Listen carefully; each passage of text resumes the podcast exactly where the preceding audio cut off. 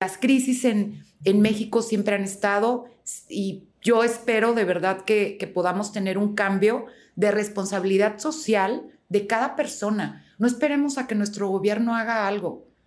Claro, desde donde estamos. Desde donde estás, desde tu escuela, desde tu eh, doctor, eh, secretaria, empresario, La que desde te donde estés. El otro día me decía una amiga que se sentía muy frustrada por todas las leyes que estaban cambiando en el Congreso. Y yo, ok, sí, pero ¿y tú qué estás haciendo desde tu casa? Exacto. Nada más, o sea, estás volteando a ver a, a quién, o sea, cómo andamos por la vida tan atropellados sin mirar, sin detenernos ni tantito, ¿no? Fíjate que esta parte es algo que digo mucho en mis conferencias porque verdaderamente así lo, lo visualizo yo. Donde pones tu intención está tu atención. Bienvenidos al podcast El Poder del Servicio, desde donde estás y desde lo que tienes. En este podcast le daremos voz a quienes han dedicado parte de su vida a servir a los demás, que son miles los corazones que trabajan sin descanso por un mundo más justo. Desde este espacio queremos que quienes nos escuchan encuentren su causa y su lucha. Que todos, desde donde estamos y desde lo que hacemos, podemos cambiar el mundo de alguien. Solo hace falta que nos detengamos y miremos. Porque si entendemos que el verdadero éxito en la vida está en servir a los demás, entonces ya lo hemos entendido todo. Toti Ávila Laudebog es escritora, conferencista, terapeuta y filántropa. Desde temprana edad mostró un especial interés por la labor social, liderando desde niña proyectos de apoyo para los niños del Hospital Civil de Guadalajara. Es consejera y activista en diversas instituciones y fundaciones de interés social, entre las que se encuentran el Albergue Cruz Rosa Guadalajara, Instituto Down de Occidente y Albergue El Refugio en Zapopan. Ha escrito y publicado diferentes artículos y ensayos y en el 2021 publicó su primer libro, Tú sumas o restas. Toti, estoy verdaderamente feliz y honrada de tenerte el día de hoy en este podcast. Eh, no me puedo imaginar a otra persona que, que, que personifique más la palabra servicio que tú. Eh, desde que te conocí, me di cuenta que estabas verdaderamente entregada a los demás.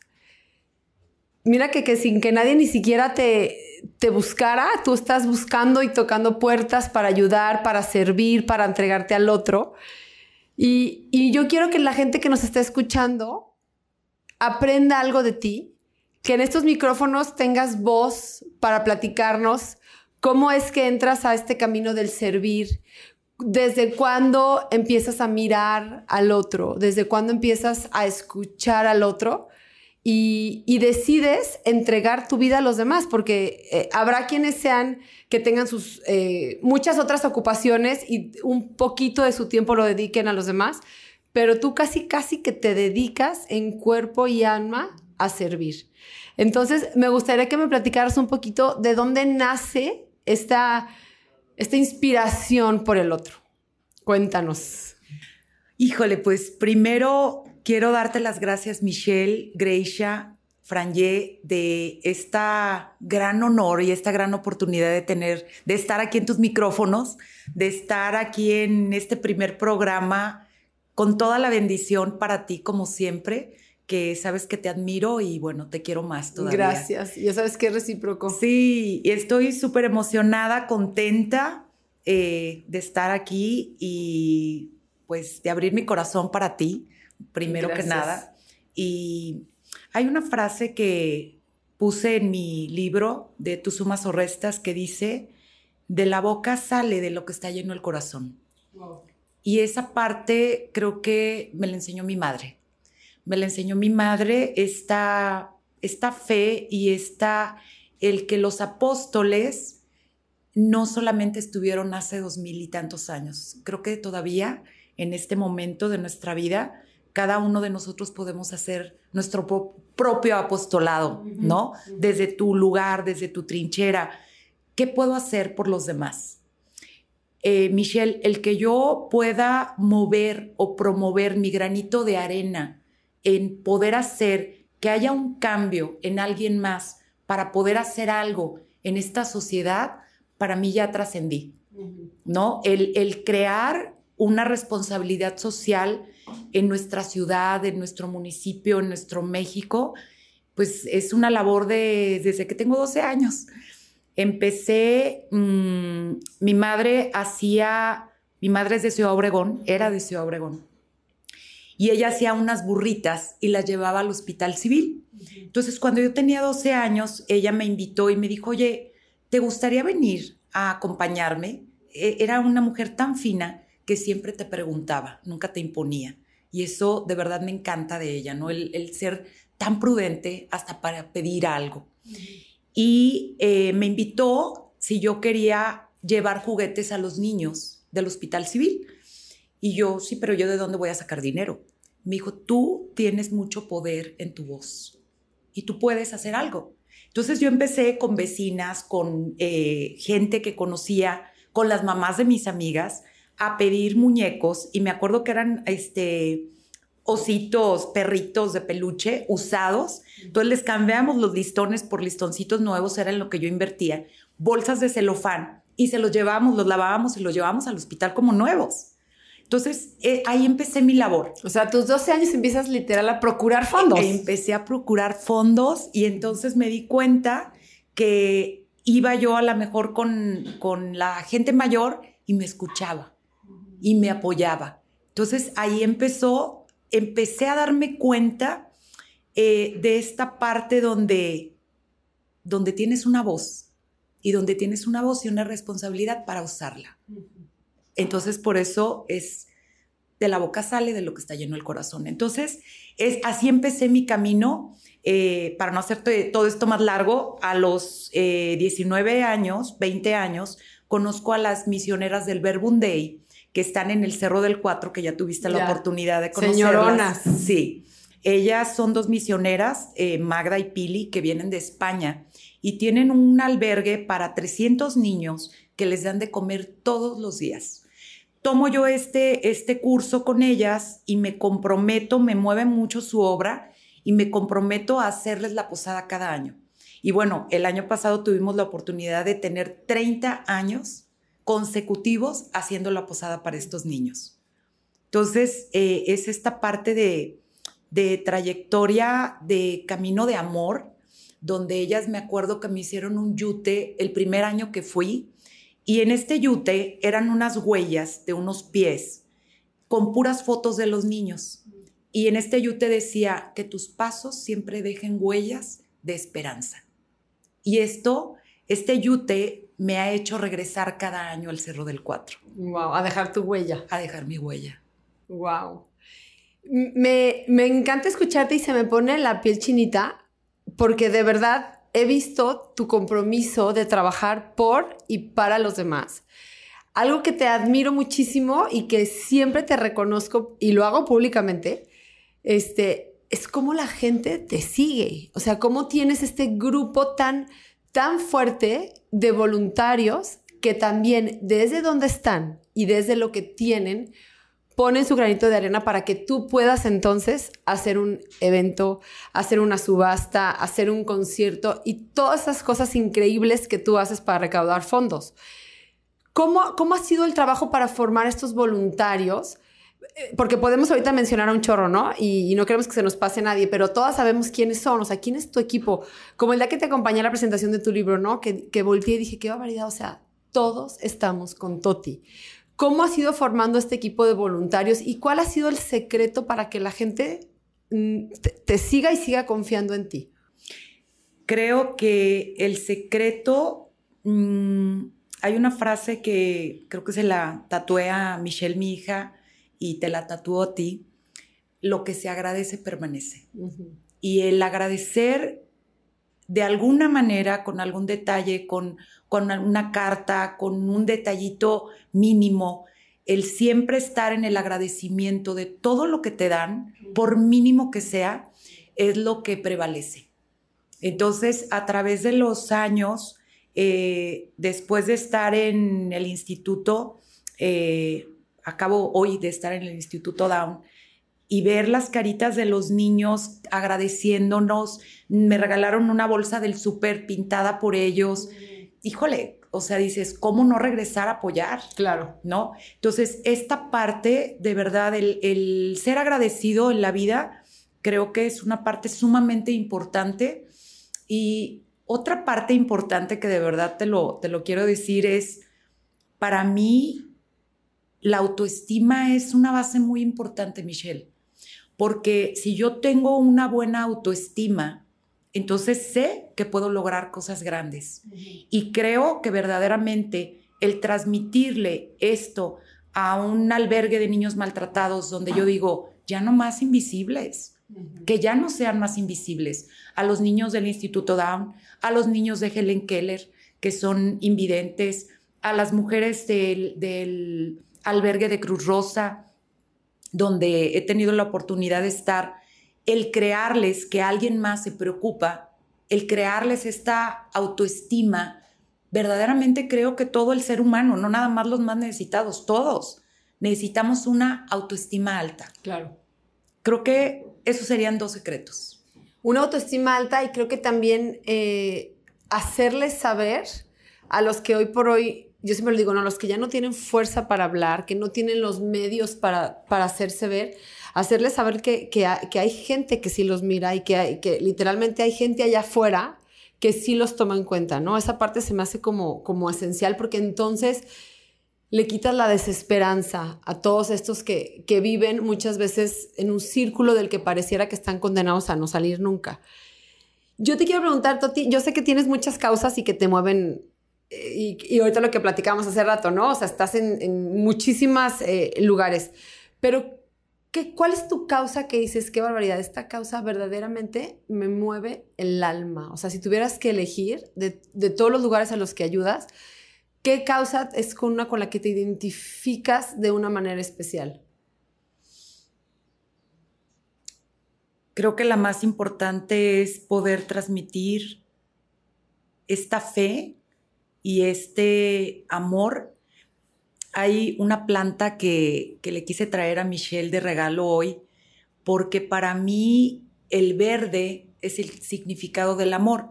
Yo me pongo a pensar ¿Qué sucedería en nuestra tierra si no tuviéramos nada verde? Si no hubiera árboles, si no hubiera plantas. ¿De qué color sería nuestra tierra? Una ciudad sin color. Sin color. No podríamos respirar porque es parte de nuestro oxígeno. Entonces, si me preguntas cuál es la causa, creo que la manifestación más grande de amor que hay en la tierra es el amor de Dios hacia nosotros. Si me preguntas qué causa sería, yo creo que eso, transmitir que el amor en nuestra vida es lo esencial. La luz es lo esencial. La fe es lo esencial. Esa sería mi causa. El poder tener siempre una voz para compartir un poquito de, esta parte de amor, porque no importa el nombre de la asociación. Sí. Importa, creo, este, el transmitir y el que, como dices tú, que gracias a Dios tantas personas artistas plásticos, empresas que llevan años apoyándome en las asociaciones, creo yo que es el, el ser una persona real, con todos mis defectos y con eh, toda esta parte de, humanidad que tengo, el, el, que transmitirla y que me veas de esta manera, yo creo que es lo que te hace real y es lo que te hace auténtico, que la gente te ve que realmente eres así y entonces dice, claro, la vuelvo a apoyar en claro, hay una congruencia total en lo que haces, en cómo hablas, en, en cómo actúas y eso creo que también hace que la gente esté y estemos pues fieles ahí contigo, ¿no? Toti, en este caminar de casi 30 años o más de servicio, supongo que ha habido golpes muy duros también y decepciones muy fuertes, porque yo creo que que, estás muy, que está muy eh, devaluado hoy por hoy el tema de servir y la gente, yo siempre digo, hay que poner de moda el servicio, hay que poner de moda ayudar. En estos treinta y tantos años de servir, ¿qué nos puedes compartir que haya sido como un golpe muy fuerte para ti, que, que te haya hecho prácticamente decir, yo ya viento la toalla y ahí arréglense como puedan, ¿no? Estoy pensando verdaderamente, creo que ha habido muchos tropiezos, ninguna caída, muchos tropiezos, pero de verdad, con toda honestidad te lo digo, nunca he tenido esa idea. ¿No? No, nunca he tenido esa idea de decir, ya no más, ya me cansé, ya no más. Sí, hoy por hoy te puedo decir que, que ya soy un poco más selectiva porque no me da el tiempo, ¿no? Aparte, digo, de algo tengo que vivir. Entonces, también trabajo, soy madre, eh, estudio, siempre me gusta mucho estudiar. Entonces, hay una parte de mí que, que requiere mi tiempo, pero mm, no, te puedo decir que creo que moriré en la raya. me encanta, sí. Fíjate que me encanta pensar y que, que, sí, que necesitamos muchos ángeles como tú aquí en la tierra y que necesitamos gente que, pues que no se baje del barco, o sea, que, que, esté como neciándole al tema, ¿no? Porque hoy por hoy nos encontramos con mucha gente que a la primera de cambio dice, no, yo ya hasta aquí llegué, ¿no? Y entonces vamos a darle la vuelta a la pregunta. ¿Qué momento de este caminar ha sido un momento que nos puedas compartir que te haya robado el aire, que te haya, seguramente ha habido muchos que te hagan llorar, pero uno en particular que digas, ese día, qué barbaridad, o sea, dije, Dios mío, sí estoy haciendo lo correcto, o ha valido toda la pena. Creo que ha habido varios, ha habido varios, hay muchas anécdotas, bueno, en, un evento que tuvimos, ahorita es lo primero que se me viene a la cabeza, eh, estuvimos en un evento a beneficio, un concierto que era como para 2.500 personas, te estoy hablando hace como 15 años, eh, este fue a beneficio de Helen Keller de la Escuela de Niños Invidentes, eh, junto con Betty Aviña y Eduardo Aviña, que hoy por hoy son los presidentes del patronato y que siempre han tenido toda mi admiración y respeto y son mis hermanos. Y te puedo decir que en ese concierto, eh, no voy a decir nombres, pero el lugar después de de que nos lo ofrecieron gratuitamente por segunda vez, porque fue un éxito. Este concierto fue con el grupo de Fruta Madura de aquí de Guadalajara, que, bueno, aparte tipazos todos, hicimos yo creo que unos seis conciertos con ellos, todos éxito rotundo, boletos agotados, estoy hablando de 2.500. Sí, no, no, no, me muero, es un sí, Sí, sí, sí. Entonces, eh, recuerdo que yo iba a entrar a presentar al grupo junto con el vicepresidente Oscar e invidente él. Eh, y en eso me, me hablan por el radio, traía yo un radio, donde me decían, oye, hay un grupo de personas que quieren entrar, pero no quieren pagar. Y eran como 10 personas. Entonces, pues, pues ven, ven porque tú eres muy buena aquí para negociar. Pues parece que las personas estas eran un poquito, eh, ¿cómo se podría decir? Eh, de moral distraída, podría decirlo. Y resulta que eran amigos de los dueños de este lugar que también eran un poquito de moral distraída. Entonces, pues empezaron a amenazarnos que el lugar era de ellos y que teníamos que tenían que entrar. Yo no sé de dónde me salió lo valiente y entonces les dije, pues tienen que pagar porque este lugar yo ya lo renté y es privado. Pues vamos a entrar. Entonces le hablo al gerente que, me, que habíamos contratado y el señor me empieza a levantar la voz, entonces que le cuelgo. Le colgué, dije, yo ya tengo que entrar al escenario. Claro, me temblaba todo. Claro, claro, Ya dije, aquí, nos van, a, mañana, si no mañana no aparece, ¿no? Entonces me acuerdo que entro al, al, camerino de los del grupo de fruta madura, pues me vieron nerviosa y me dice, tú no te preocupes, recuerdo perfecto a Gustavo Barba y a David Barba, que me dijeron, aquí entre todos te defendemos, tú no estás sola, ¿no? Entonces estábamos, Eduardo Viña, todos estábamos muy preocupados porque pues el lugar estaba lleno, no sabíamos qué podía suceder. Pues ya, empezó el evento, yo con el nervio casi me caigo en un buffer. Eh, junto con el con Oscar, imagínate, yo iba guiándolo, casi me voy de boca al escenario, claro, me temblaba todo, ¿no? Pero ahí tienes que sacar la casta y decir, aquí está Dios conmigo, o sea, claro, pues qué vas. Al, intermedio del concierto me amarré y voy a la mesa de donde estaban estos señores. Pues si eran unos señores importantes dentro de este medio que les platico, pues dije, prefiero ir a enfrentarlos. Fui los, les dije, buenas noches, muchísimas gracias por estar aquí. No saben cómo les agradezco el que este lugar esté lleno. Gracias a ustedes. Dije, esto lo tengo que solucionar hoy. Sí, sí, cortito. Sí, sí, sí. Entonces, pues bueno, esa te puedo decir que fue una anécdota de, de que sí la vi pasar. Que sí la vi complicada. Sí la vi pasar, sí la vi complicada. Eh, que me he llenado eh, de verdad de lágrimas fue el día de la inauguración de la Escuela Mixta para el, para el Desarrollo Integral del Invidente Helen Keller. tuvimos un sueño, Eduardo Aviña, Betty y bueno, el patronato que en ese momento estaba, de idear qué queríamos. Queríamos una alberca para nuestros niños, queríamos un lugar donde pudieran correr, donde pudieran tener unas instalaciones para niños con discapacidades asociadas, porque Helen Keller no nada más son niños invidentes, hay niños que están en silla de ruedas, hay, hay mucha, mucha discapacidad asociada. Y soñábamos y soñábamos. Nos donaron un terreno en Tlajumulco y empezamos a escribir nuestros sueños. Y hoy por hoy te puedo decir que ese día que vi cómo se realizó gracias a muchos, muchos, muchos colaboradores, y no sé si puedo decir nombres, pero creo que el mayor colaborador para esta gran institución, que de verdad les digo es la más grande a nivel Latinoamérica, es el señor Eduardo Godoy, nos apoyó en toda la instalación, de verdad es una instalación de primer mundo. Entonces, el, decir, puse un granito de arena en este lugar donde estos niños ya no, ya no tengo que ir a escuelas a que me presten la alberca, a llevarlos, ¿sabes?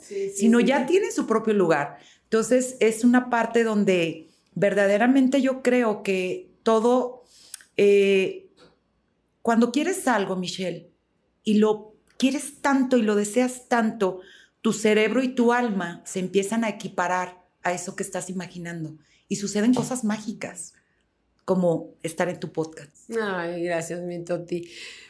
Sí creo que, que tú eres la, el ejemplo más claro de, de, de cómo podemos liderar un proyecto y sumar a la gente de alrededor para que sea parte.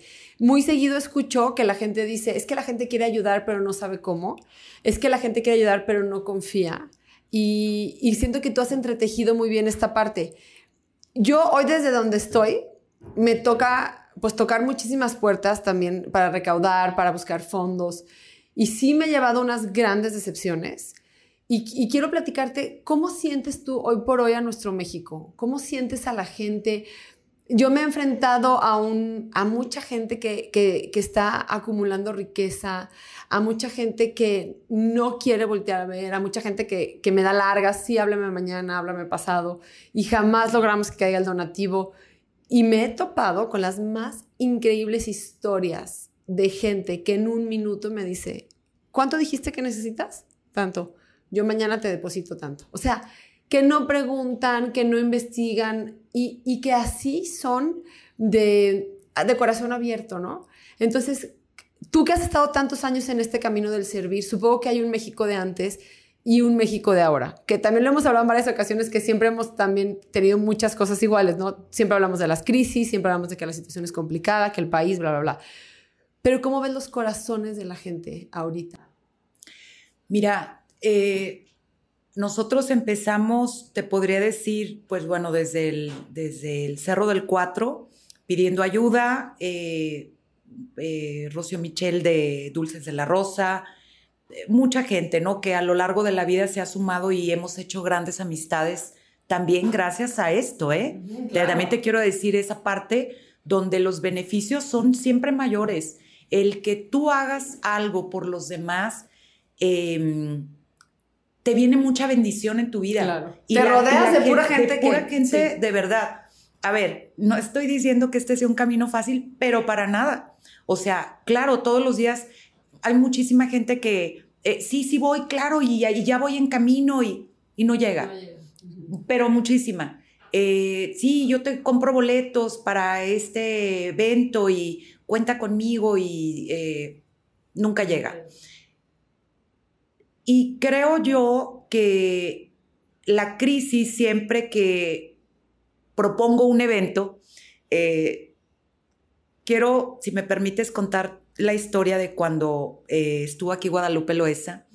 Eh, yo tuve la oportunidad de conocer a Michelle Greisha y pues así, así, así como soy yo de atrevida, le hablé por teléfono y le dije, Michelle, fíjate que tengo un evento. Sin conocernos, habiéndonos visto una vez. Exacto. Entonces, e, este atrevimiento, sí, sí les quiero decir que siempre nos animemos a esto, ¿no? O sea, como digo yo, un perdido a todas va. Claro, claro. Vamos, vamos para adelante. Y, las crisis en, en México siempre han estado y yo espero de verdad que, que podamos tener un cambio de responsabilidad social de cada persona. No esperemos a que nuestro gobierno haga algo.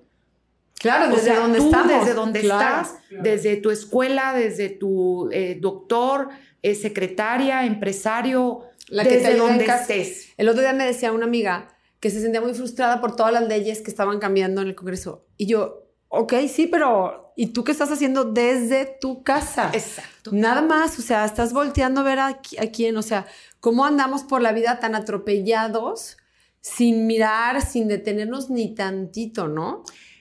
Fíjate que esta parte es algo que digo mucho en mis conferencias porque verdaderamente así lo, lo visualizo yo. Donde pones tu intención está tu atención. Mm. La intención es la portadora de la información que hay en tu cerebro. La atención es la energía que le pones. Claro. Entonces yo le pongo energía a que sí se va a dar. Ya, si me dicen que no, bueno, ya veré. Eh, le retomo eh, la llamada que le hice a Michelle Greisha y le escribo, le dije, Michelle, ¿te puedo llamar? Es sobre un evento. Me dijo, dame 15 minutos porque voy a dormir a mis niños. Esas fueron tus palabras. A los 15 minutos me marca, le explico que, que quisiera eh, que si me pudiera ayudar porque tenía yo un evento en Puerta donde venía Guadalupe Loesa y tres días antes se tuvo que cancelar por eh, cuestiones de fuerza mayor. Que si, me, si ella me podía apoyar porque ya estaba el vuelo, ya estaba el hotel, ya estaba todo, pero que no tenía lugar. Y entonces ella me dijo, Toti, dame dos minutos y ahorita te resuelvo. En ese momento, lo platico como anécdota porque es real, me hinqué y dije, Dios mío, ábreme los caminos. Quiero decirles que yo ya había tenido todo un día de, de, diligencias en diferentes lugares, ¿no? Para ver cómo podíamos resolver este tema del evento, donde ya estaba todo contratado. A los dos minutos exactamente me habla y me dice, me acaban de decir eh, su presidente municipal que tienes el camino abierto. Y yo había pedido, ábreme mis caminos.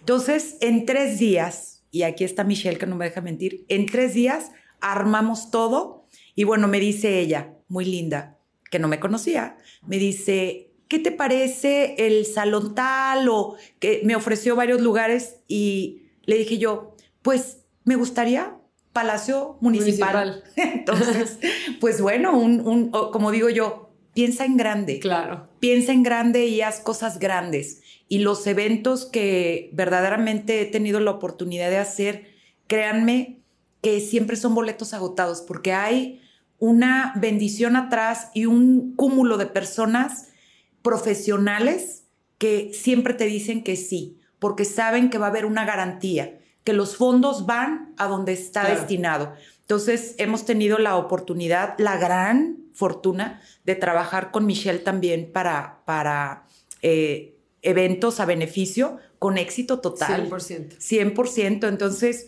esa parte donde yo me identifico tanto con, con esta flaquita, como yo le digo, que ella tú le dices algo y ya está viendo cómo. Entonces, bueno, pues la admiro todavía más porque hay, un, hay una parte en ella que identifico en mí, donde la gente no te dice que no.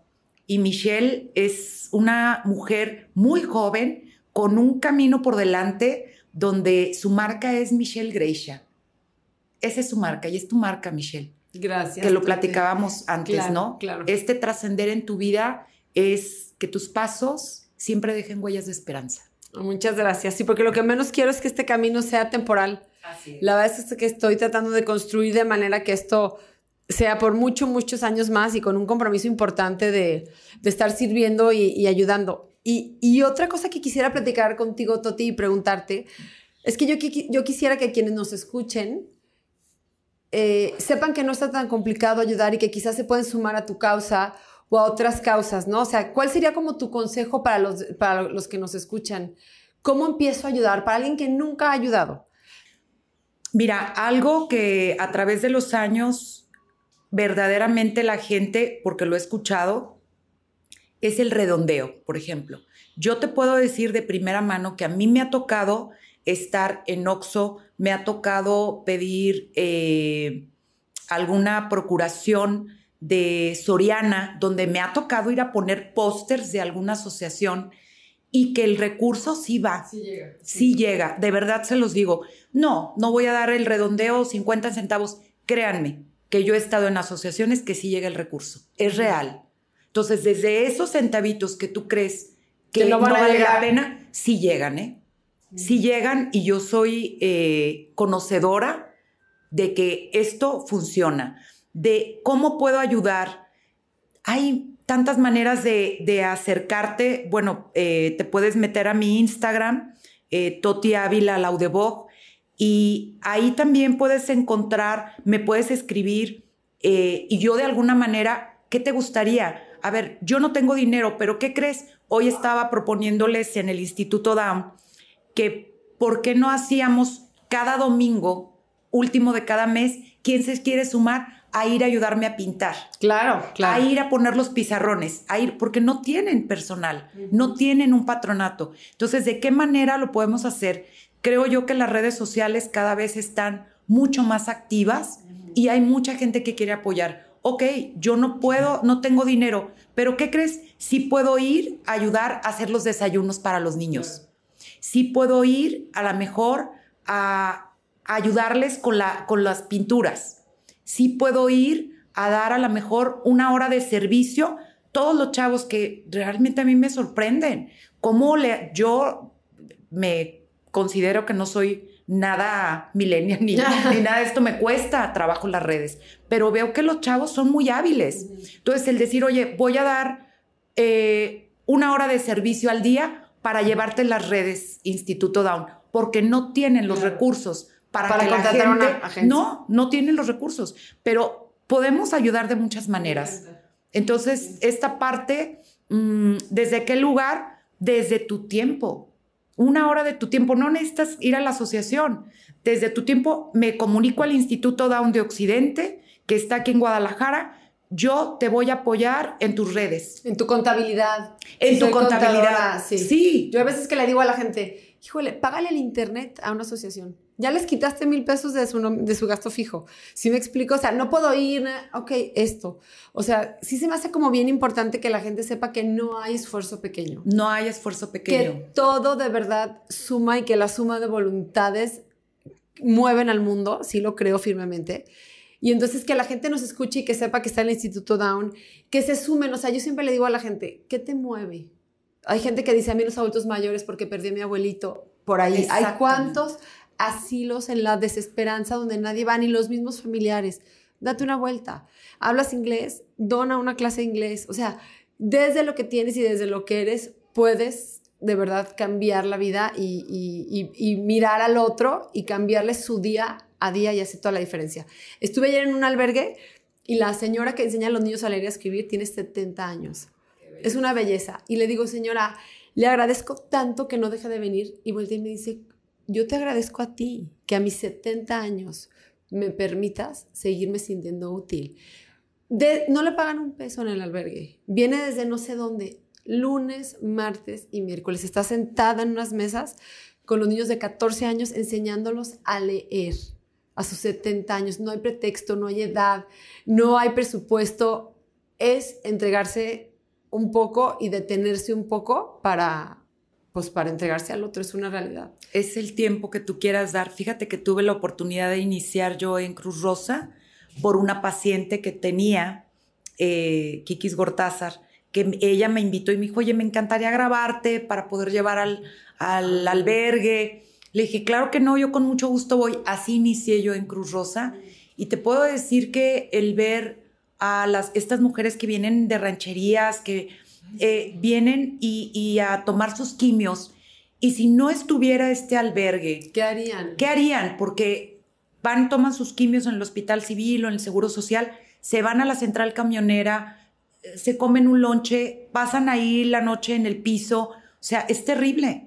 Entonces, el hecho de que esté un albergue como Cruz Rosa, donde les dan alimento, este, desayuno, comida y cena, una cama limpia, un lugar de amor, donde puedan ir ella y su acompañante. Entonces, para mí esto es grandioso. ¿Qué puedo hacer yo?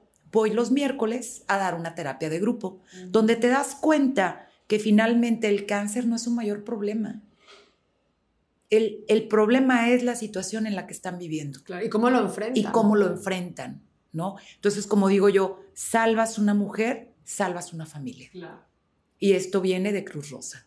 Entonces, e, es esta parte donde, donde hacernos un poco más sensibles en que todo mundo podemos ayudar. Y de verdad te lo digo, yo creo que todo, por mínimo que hagamos, se nos multiplica. Se nos multiplica. Y fíjate, en este ratito hemos hablado de cuatro o cinco asociaciones que seguramente quienes nos escuchan no sabían que existían. Eso es lo más valioso. Todo esto lo vamos a poner en las redes, ¿no? Los contactos de Cruz Rosa, los contactos de, del Instituto Down, de Helen Keller, de todos estos lugares a los que hemos estado hablando, porque sí creo que la gente allá afuera tiene que saber que la lucha ya se hace y se está haciendo todos los días. pero que necesitamos más soldados.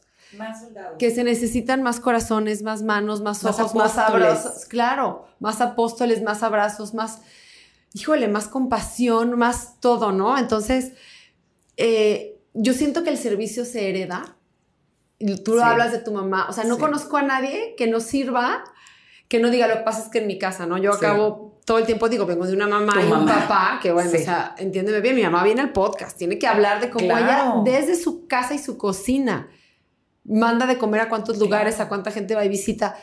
Y entonces yo te quiero preguntar, porque yo quisiera que nos durara 100 años mi Toti, ¿no? Y que este mundo te tuviera mucho tiempo más, pero ¿cómo estás trabajando tu herencia del servicio? O sea, entiendo que Mitch, tu hija, mi tocallita, está muy pegada a ti. Sí pero ¿cómo la has venido ya trabajando? ¿Cómo la has movido? Como a ti tu madre desde los 12 años te invitó a participar. ¿Qué has hecho tú con Michelle y cómo podemos las que somos mamás y nos preocupa y nos ocupa tanto este tema? ¿Cómo podemos transmitirles esta, pues esta, cómo podemos sembrarles esta semillita y asegurarnos que, germine? Fíjate que con Michelle, eh, pues, ¿qué te puedo decir? Yo empecé a llevarla al Cerro del Cuatro cuando ella tenía un año. Entonces, tengo fotos desde yo en brazos con ella y me decían, ¿Cómo te atreves a ir al cerro con tu bebé, qué expuesta, qué? Yo dije, ¿qué, qué me puede pasar? ¿No? Y verdaderamente creo que no tener miedo, no tener miedo y, poder, eh, como dijiste tú al principio, ser congruente. Eh, lo primero que creo que yo le enseñé a Michelle es lo que se agradece permanece. Y el poder tú desde tu lugar, ella es una excelente abogada y pues siempre me acompaña. La verdad es que es mi mano derecha en esta parte y eh, la herencia, yo siempre se lo he dicho, mis herencias van a ser eh, a los lugares donde he apoyado porque es una gran inversión para tu vida, para tu salud, para tu familia, por muchas generaciones más, ¿no? Entonces, eh, mi gran ejemplo que te pudiera dar y que me encantaría que pudiéramos hacer es desde tu colegio, desde tu kinder, desde tu casa, el poder tener un servicio social con tu prójimo. Y me refiero a tu hermano. Sí, sí, sí, sí. O sea, me refiero entre los hermanitos. ¿Qué puedo hacer por ti? Hay, hay, una frase que me encanta eh, de una conferencia y de una parte que puse yo en mi libro de tú sumas o restas, porque me encanta esta frase de tú sumas o restas. Sí, ¿de qué lado estás? ¿De qué lado estás? ¿no? Desde tus pensamientos, desde cómo me levanto. Entonces, esta parte donde el hacer 1% para una mejora continua. ¿Qué puedo hacer yo como madre en mi familia, en mi kinder, en mi, en mi trabajo? Hoy por hoy, una mejora continua, un 1%. 1%. Esto cambia el mundo, Michelle. Entonces, el hacer un recuento cada semana con tu familia, a lo mejor los domingos o los lunes, a ver, eh, Michelle, a ver, eh, Juan Álvaro, Juan Álvaro, ¿qué te gustaría mejorar en esta semana a tu familia? Piénsalo. Y otra vez, y otra vez, cada semana. Hasta que ya no tengamos que hablarlo y de una manera natural. Entonces, esta parte, creo yo, que se inicia en el seno de la familia. Sin duda. Y de ahí parte el semillero, y de ahí partes a tus amigos, y de ahí donde dices, oye, la generosidad está diario. Claro. ¿Cuántos hospitales hay con personas verdaderamente que están ahí? no, no, pues no, no vamos a acabar nunca. No vamos a acabar nunca, pero a las fiestas estamos. Claro, claro. Entonces, creo que es muy importante esta parte donde desde la generosidad de tu corazón, ¿qué 1% voy a aportar esta semana? Porque tú uno más mi uno más mi, tú uno, el uno del otro. Entonces, si sumamos, Michelle, multiplicamos. Entonces, es desde mi pensamiento, o sea, ¿cómo voy a poder yo esta semana dar un 1% más para mi trabajo en mi consultorio? Para ir a esta asociación. ¿Qué 1% voy a dar para ser una mejor mamá, una mejor suegra, una mejor pareja? ¿Cuál es mi 1% que estoy dando? Porque es muy fácil siempre estar pidiendo, pero ¿qué estoy dando? Pues me encanta, Toti. Estoy, estoy feliz de haber tenido este espacio contigo, de poder platicar, de poder escuchar cómo ha sido tu caminar en este, en este camino del servicio. Espero que quienes nos hayan escuchado aprendan un poco de ti, que se sumen a esas asociaciones que hoy mencionamos y que sepan que como esas hay miles y que necesitamos de la gente que nos escucha para sumarse. Claro. Y que cada quien desde donde está y desde lo que tiene puede hacer toda la diferencia. Te agradezco muchísimo que estés hoy aquí. Espero que sea la primera de muchas veces que nos sentemos a platicar y que podamos eh, ponerle micrófono a tu voz para llegar a más gente. Muchas gracias y ya sabes que te quiero y que te admiro siempre. Gracias. gracias, Michelle. Por último, nomás te digo que en mi libro Tú sumas o restas viene un capítulo que es la experiencia de ser voluntaria. Ah, mira, ok, pues ahí está para todo el mundo, la verdad que se lleven, que compren el libro y que sepan, porque sí es toda una experiencia, pero es una experiencia sin duda transformadora. Maravillosa. Maravillosa. Muchas gracias, Toti. Gracias. Gracias. gracias.